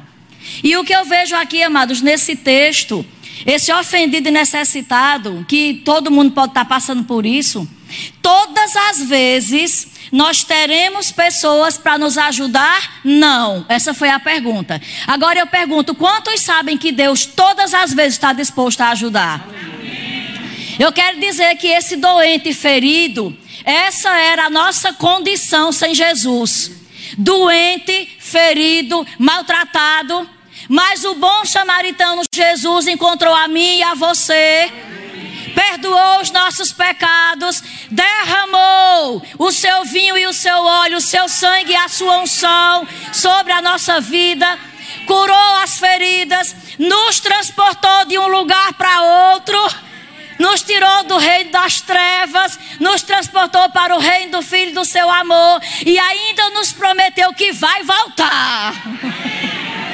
E quando eu voltar, eu vou te levar. Esse bom samaritano, amados, é a figura do próprio Jesus. É o que ele fez por mim e por você. E deixa eu te dizer uma coisa: essa figura das duas pessoas que não se importam, elas estão nesse texto para nos dizer que nós não devemos ter foco nem expectativa em pessoas. Porque por mais que pessoas sejam boas e por mais que pessoas até creiam como a gente crê, elas não podem ser a resposta para a nossa vida. Elas não podem estar no altar ou na contemplação da nossa expectativa, porque Deus não divide a sua glória com ninguém. E tem situações, amados, que Deus vai até permitir que ninguém nos ajude, porque Ele quer ser o reconhecido na história e na situação. Porque de outra sorte, a pessoa ganharia a glória, a pessoa ganharia o reconhecimento e Deus ficaria esquecido. E eu quero te dizer que Deus não vai aceitar essa condição. Como bom samaritano, mas Deus quer ser todas as vezes essa referência que num sinal de situação contrária de dias difíceis, nós vamos colocar o nosso foco, a nossa expectativa no autor e consumador da nossa fé, e nós não teremos expectativa em ninguém mais a não ser ele. Mas irmã, e Deus não usa homens? Usa. E vai usar todas as vezes que a nossa expectativa estiver em Deus. Ele não vai permitir que as pessoas sejam o socorro. Porque aqui o bom samaritano foi o socorrista. No texto. E o socorrista, todas as vezes, Deus quer que seja ele reconhecido. Sabe, amado, chegou o tempo de nós focarmos naquele que realmente tem o interesse e o poder de fazer por nós, porque é por meio disso que ele vai ser reconhecido e glorificado. E quando nós colocamos a perspectiva ou expectativa naquele que faz o papel do que passa de largo, nós vamos nos ofender, vamos nos entristecer, vamos nos machucar. Mas entenda que algumas vezes Deus mesmo não vai permitir. Mas, Senhor, porque ninguém chegou para me ajudar. Mas, Senhor, eu achava que Fulano, que Beltrano, que A, B, de A a Z ia se interessar pela minha causa, mas ninguém chegou. Porque certamente o seu coração estava precisando ser ajustado. Não tem a ver com o outro que passou de largo, tem a ver com seu relacionamento com Deus. Eu estou falando mais de coisa que eu vivi, que eu vivo. Eu já me queixei de pessoas diante de Deus, porque a pessoa, no meu ver, tinha o poder e parecia como essa pessoa que passou de largo. Não estou nem vendo. Faz de conta que não estou nem sabendo dessa, dessa situação. E como vem frustração, amados, para nós. E questionando ao Pai, foi essa resposta que ele deu. Quando foi que eu disse que você deveria colocar expectativa em pessoas? Eu quero que você aprenda a depender de mim. Porque, amados, tem situações que só Deus vai poder fazer.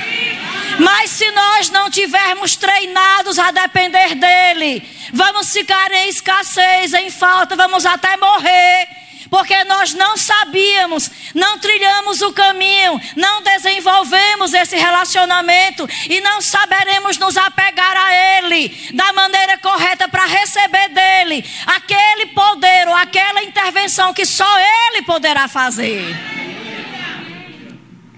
Deus não nos quer viciados em recursos humanos. Eu sei que no mundo vai muito bem quem tem um peixe a seu favor. Eu quero dizer que no reino de Deus vai muito bem quem tem Deus como a âncora da sua vida. Sabe, mas quando Ele quiser usar pessoas, Ele conhece o nosso coração, Ele vai saber que a nossa dependência está nele, e é por causa disso que Ele vai usar. Mas enquanto Ele perceber que estamos andando de moletas, Ele não vai permitir que as moletas entrem em operação porque Ele quer ser glorificado em nós, nos feitos que vamos estar testemunhando. Quando a pessoa olhar e disser, mas só podia ter sido Deus na sua vida. E você vai dizer com o peito cheio, com toda segurança, se gabando do seu pai: Foi o meu pai mesmo, foi o meu Deus mesmo. Porque é bem-aventurado, amados, aquele que nele espera. Oh, como é bom depender de Deus. Nós nos ferimos tão menos quando não acreditamos a pessoas para serem o socorrista da nossa situação. Credencia a Deus. Ele é o teu socorrista. Ele está pronto para te socorrer em toda e qualquer situação. Aleluia. Oh, aleluia.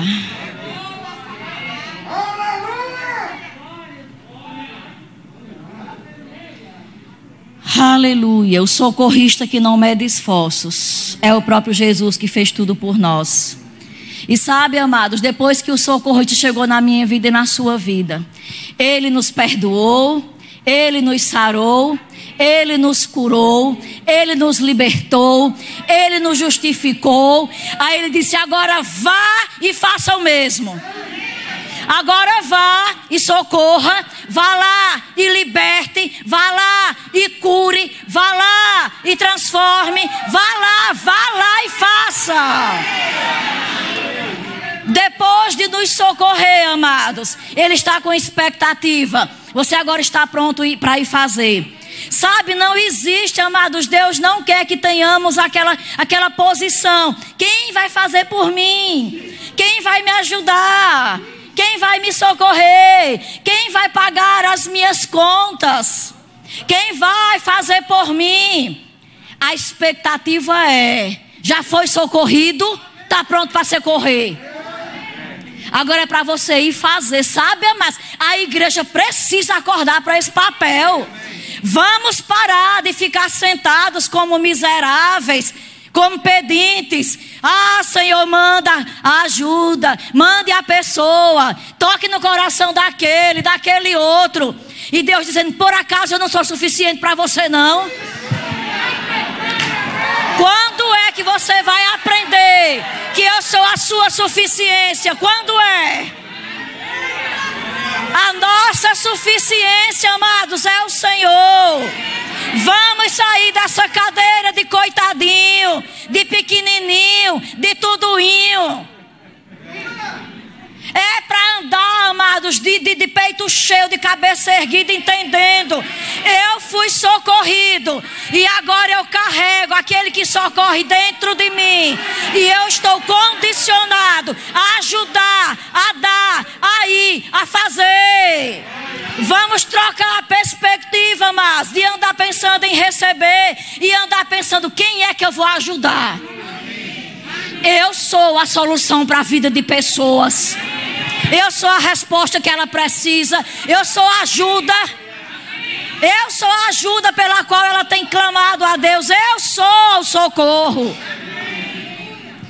Veja como é diferente, mas de ficar na posição. Quem vai fazer? Essa não é posição de igreja. E eu estou aqui para te despertar. Muitas das suas queixas vão acabar quando você entender que não é os outros se movendo para fazer por você, mas você se movendo para fazer pelos outros. Existe uma plenitude de alegria, mas quando a gente dá, oh, aleluia! O sangue de Jesus derramado que nos purificou, que nos perdoou, o óleo dele, que é a unção, nos capacita a irmos e fazer os outros também livres como um dia nós fomos. Agora volte aí para o contexto do samaritano. Aleluia.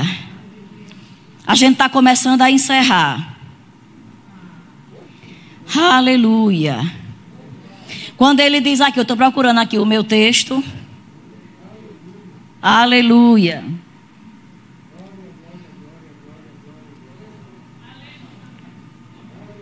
No versículo 34, quando ele diz assim: Aproximou-se, enfaixou-lhe as feridas, derramando nelas vinho e óleo, depois colocou sobre o seu próprio animal, levou para uma hospedaria e cuidou dele.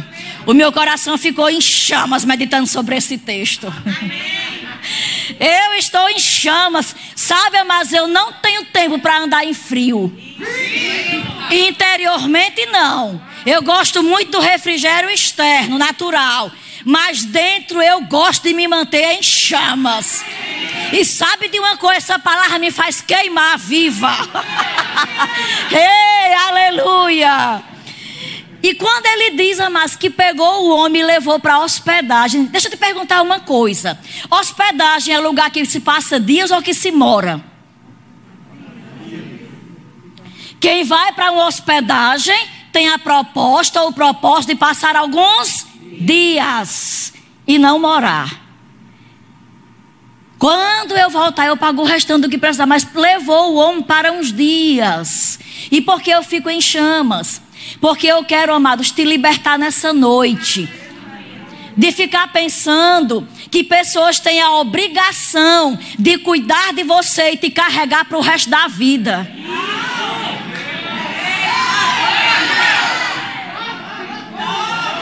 Ah, mas Fulano me soltou. Ah, Fulano desistiu de mim. Deixa eu lhe dizer uma coisa: todo doente precisa querer ser curado, todo preso precisa querer ser liberto, todo perdido precisa querer ser achado. Você não vai, amados, poder estar carregando pessoas a vida inteira nas suas costas. Ele levou para hospedagem, diz: cuide. Até ele ficar bom. Ele tinha expectativa, ele vai ficar bom. Ele vai se levantar. Ele vai andar com os próprios pés. E ele vai seguir a vida dele. Não existe, amados, propósito no amor de Deus de carregar pessoas que não querem crescer, não quer desenvolver, não quer avançar e fica sugando, sugando o outro. Você tem que me amar, você tem que me amar. Quem disse que o amor é carregar nas costas para sempre? Esse homem foi carregado no jumento, mas não foi para o resto da vida do homem. Ele carregou durante um percurso, carregou até ali, cuidou o que ele pôde pediu ajuda de outro na ausência dele, mas ele tinha uma expectativa. Vai ser curado e vai andar. Oh, aleluia! Não vamos, amados, gerar expectativa de que pessoas em nome do amor tem que nos carregar para sempre, tem que estar tá motivando, soprando, abanando. Você é amado, você pode, você consegue. É assim mesmo. É assim mesmo, eu entendo a sua dor. Ai, que sofrimento.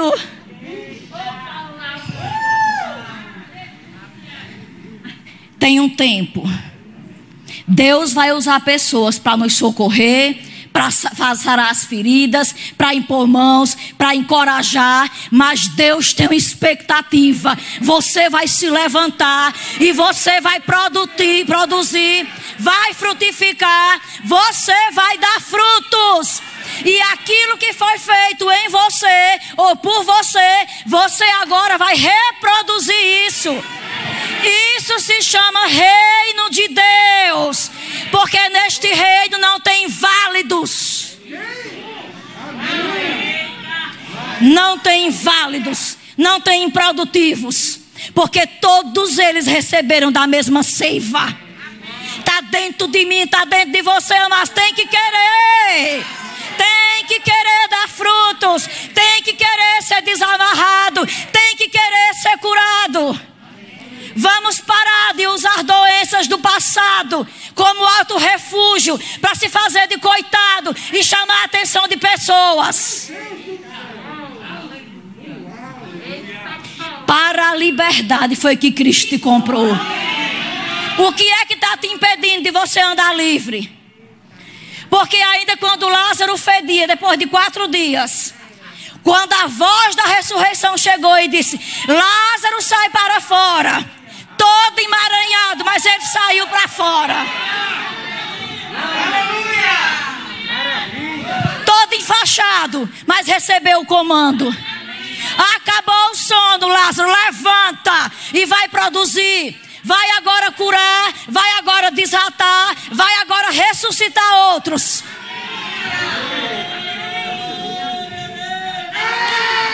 Oh, aleluia. Oh, aleluia!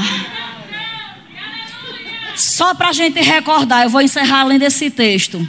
A gente não vai debulhar ele porque não dá tempo. Aleluia! Eu estou em chamas para obedecer à vontade de Deus, para fazer a vontade de Deus, para correr a minha carreira. Mas, amados, eu não quero correr sozinha. Essa carreira, amados, é para toda a igreja, é para todo o corpo. E eu não sei qual é a consciência que você entrou aqui hoje, mas na autoridade do nome de Jesus. Eu digo que toda consciência de limitação, de pobreza, de falta, de invalidez está quebrado hoje na sua vida em nome de Jesus. Você é ajuda do necessitado. Você é a luz que vai brilhar, você é o sal que vai salgar. Você é a voz da influência. Você é o bom perfume que vai exalar no ambiente onde você está. Aleluia. Vamos ficar de pé. Eu não vou ler mais, não. Aleluia. O grupo de música pode subir. Ai, irmã, eu pensei que esse culto falando sobre amor eu ia receber no mínimo umas massagens. Está recebendo é compressão. A unção do Espírito não é para massagear aqui hoje, não é para comprimir. Aquele esforço na sua musculatura para desenvolver mais o potencial que você tem. Não aceite esse pensamento de derrotado, de limitado. Porque uma vez livre, você só volta a ser presa se você quiser. É se você quiser.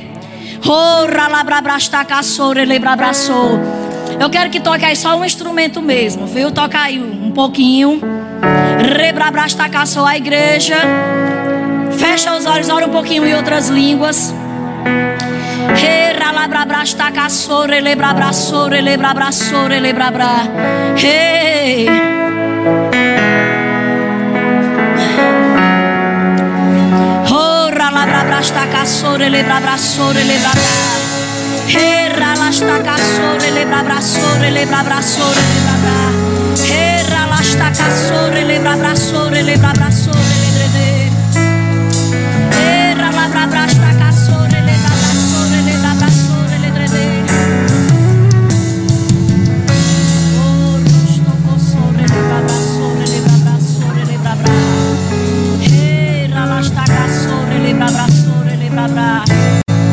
Obrigada, Pai, pelos olhos espirituais abertos e iluminados.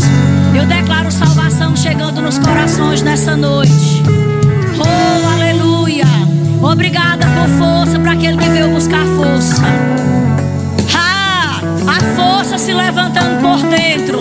A compressão do Espírito.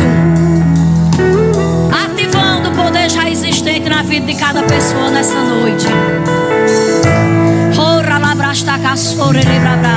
E você que está aqui, e você que nos ouve através do canal, que nunca fez Jesus como Senhor da sua vida, eu quero voltar para o bom samaritano e dizer: esse bom samaritano, Jesus Cristo, ele se interessa por você. E Ele está pronto para te socorrer hoje, seja qual for a aflição. Mas Ele quer te socorrer principalmente do perigo de que você vá para o inferno. Como assim, irmã? Esse é o destino de qualquer pessoa que não aceitar e não fizer Jesus como Senhor e Salvador da sua vida. Porque está escrito: Eu sou o caminho, eu sou a verdade e eu sou a vida. E a não ser por mim. Foi Jesus quem disse: Não são as boas obras, não são as velas acesas, não são as muitas rezas ou orações que vai nos credenciar e morar no céu. Mas é crendo com o coração, amados, e falando com a sua boca. Que você crê no sacrifício de Jesus, que foi feito uma única vez e para sempre. E você aceitar esse amor que Ele demonstrou. Ele já te perdoou. Ele já perdoou os teus pecados. Agora você precisa receber o seu perdão. Dizendo: Sim, Jesus, eu te reconheço. Eu te aceito como meu único Senhor e Salvador. E o socorrista, Jesus Cristo, vai curar as tuas feridas, vai transformar o teu coração, vai te dar uma nova vida, alegria, paz, saúde, o que você precisar. O bom samaritano Jesus vai fazer por você. Eu quero te convidar nessa noite, você levantar a sua mão se você deseja. Vim entregar a sua vida aqui para Ele. Eu quero orar por você.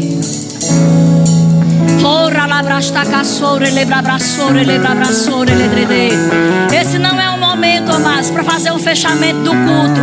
Essa é a oportunidade que vai transformar a tua vida para sempre. Você entrou aqui hoje precisando ser socorrido. E o socorrista Jesus está dizendo: venha. Vinde a mim todos vós que estáis cansados, feridos, maltratados, sobrecarregados, e eu vos aliviarei.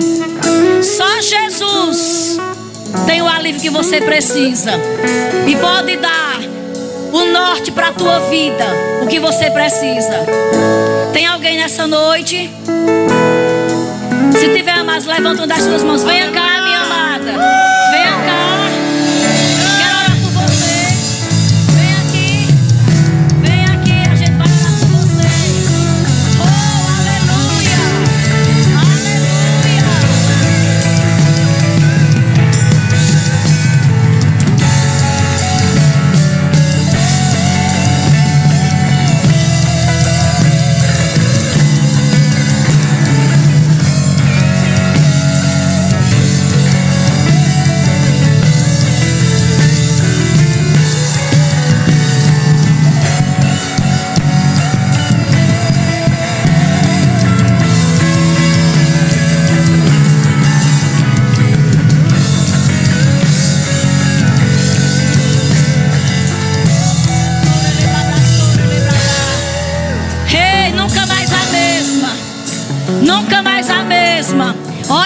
mulher.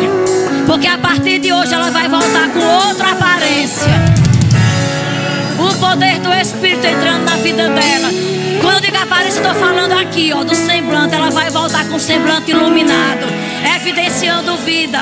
Pode até estar chorosa agora, mas esse choro vai ser transformado em alegria. Choro transformado em alegria. Você também está recebendo? Tá? Jesus agora como Senhor da sua vida? Já fez.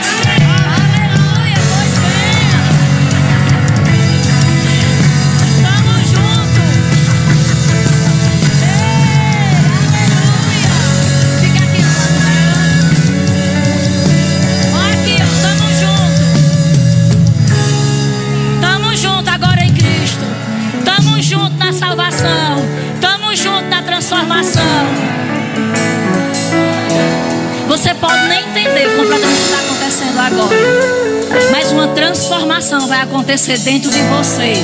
E você vai enxergar valores eternos como nunca antes.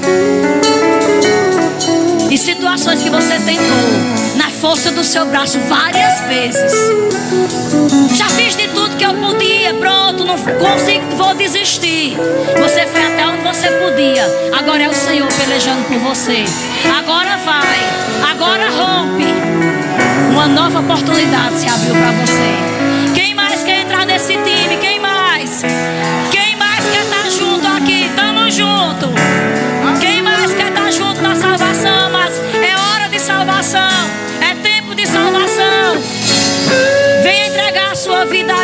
A. E tenha certeza que você tem um, um destino celestial. Vivendo é assistência. Morrendo é lucro, vai estar com Ele.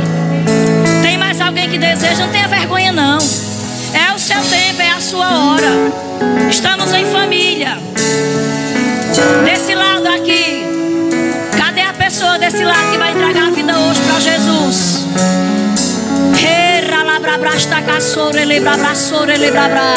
Se ouvides a voz do Senhor teu Deus, não endureça o seu coração.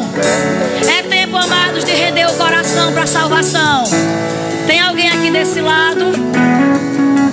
Você não é entregar, mas quer reconciliar com Jesus. Tem alguém aqui? Você está afastado, está frio. Faz tempo que não sabe nem o que é orar.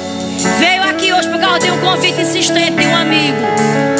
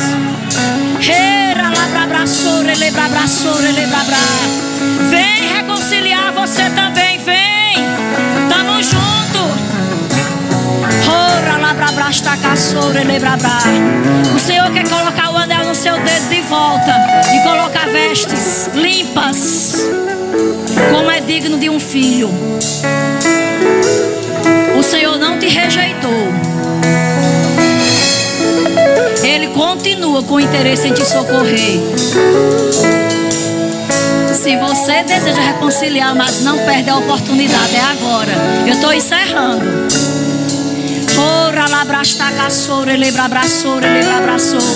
Você que está aí atrás, pergunta para alguém se você não conhecer. Pergunta, você quer ir lá na frente? Eu vou com você.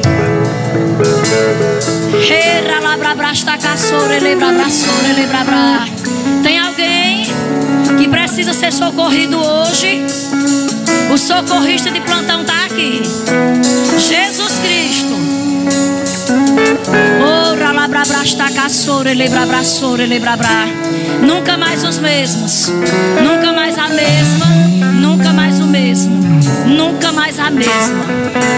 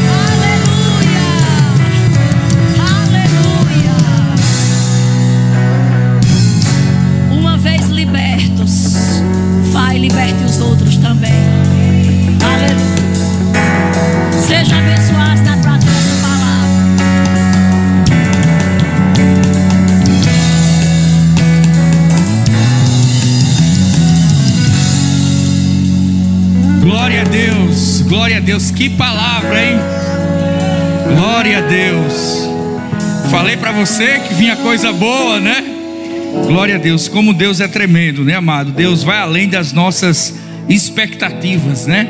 Com expectativa, acredito que todos estavam, mas Deus foi mais além, né? Glória a Deus, glória a Deus pela vida de Cida, palavra maravilhosa, amém? Então, amados, estamos encerrando, né, o nosso culto de hoje. Eu quero agradecer a todas as pessoas que estiveram conosco, né, aqui no nosso culto, no nosso canal do YouTube. Compartilha o link que mais pessoas tenham acesso, né? Essa palavra poderosa que foi ministrada hoje à noite.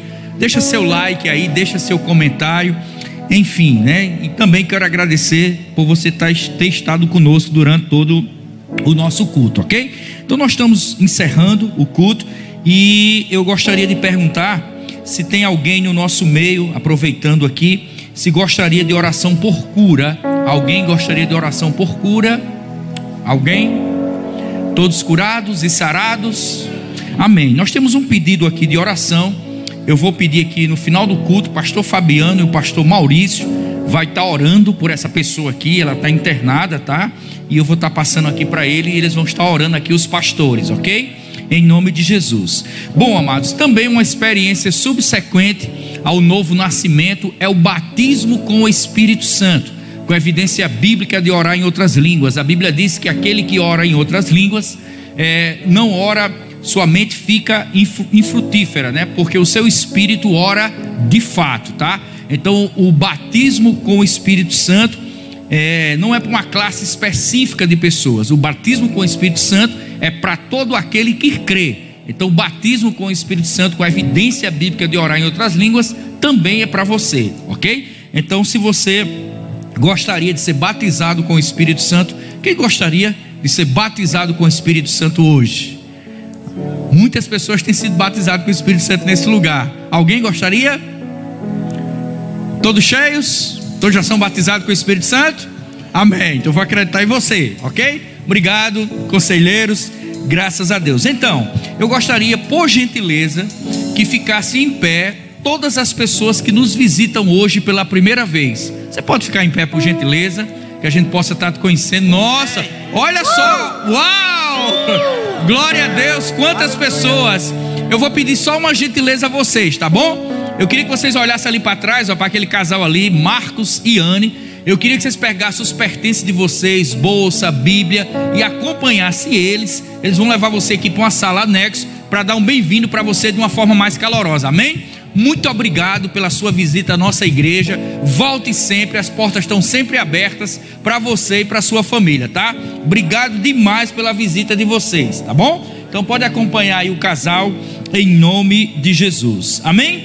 Glória a Deus. Então estamos chegando né, ao final do nosso culto. Eu só queria dar um reforço também. Dia 12 a 14 de novembro, nós temos a conferência dos jovens. Inclusive aqui fora, no nosso anexo, nós temos um stand ali dos jovens. Então, se você não fez ainda é, a sua matrícula, a sua inscrição para a conferência de jovens, você pode procurar o stand dos jovens que está aqui ao lado para maiores informações, tá? Também a cantina hoje é em prol desse, dessa conferência, né? Então, vai lá na cantina, abençoa, compra o seu lanche, né? Não sai com pressa. E lá nós temos bolo de chocolate e tem uma carne aqui, que eu não sei que carne é essa, mas está aqui. É uma carne louca, não sei nem como é que é essa carne. mas enfim, você vai lá e vou te explicar essa carne para você, tá? Então tem bolo de chocolate, tem essa carne lá, e aí é, contribui né, para a conferência dos jovens, que vai ser uma bênção, tá? Também só lembrando mais uma vez que amanhã, a partir das 11 horas, nós temos o nosso programa Palavra Rema, de 11 até as 13 horas, na 87.7. O programa tem que estar muito bom. Estamos colocando agora, né? Aula, mais ainda, aulas demonstrativas do Rema então você que está aqui e você pode estar pensando assim, como é que são as aulas, como é que é ministrado? Pronto, sintoniza lá no programa amanhã. Nós vamos ter uma aula maravilhosa amanhã, da aula demonstrativa do Rema, tá bom? Também reforçando sobre o Rema, ali atrás nós temos o nosso stand. Passa lá também no nosso stand para pegar mais informações sobre o Rema. Amém, amados? Glória a Deus. Então vamos ficar em pé. Sejam todos abençoados na prática dessa palavra. Terça-feira, 20 horas, culto de oração.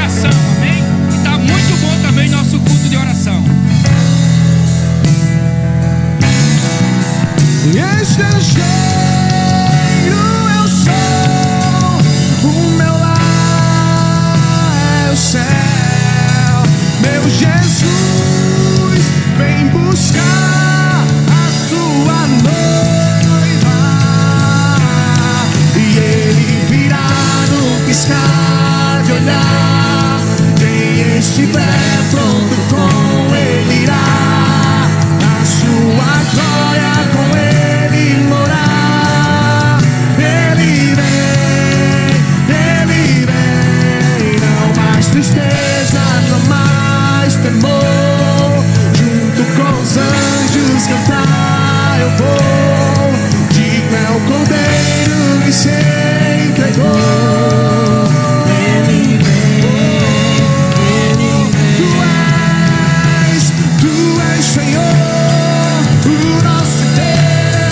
Digno tu és de receber todo louvor.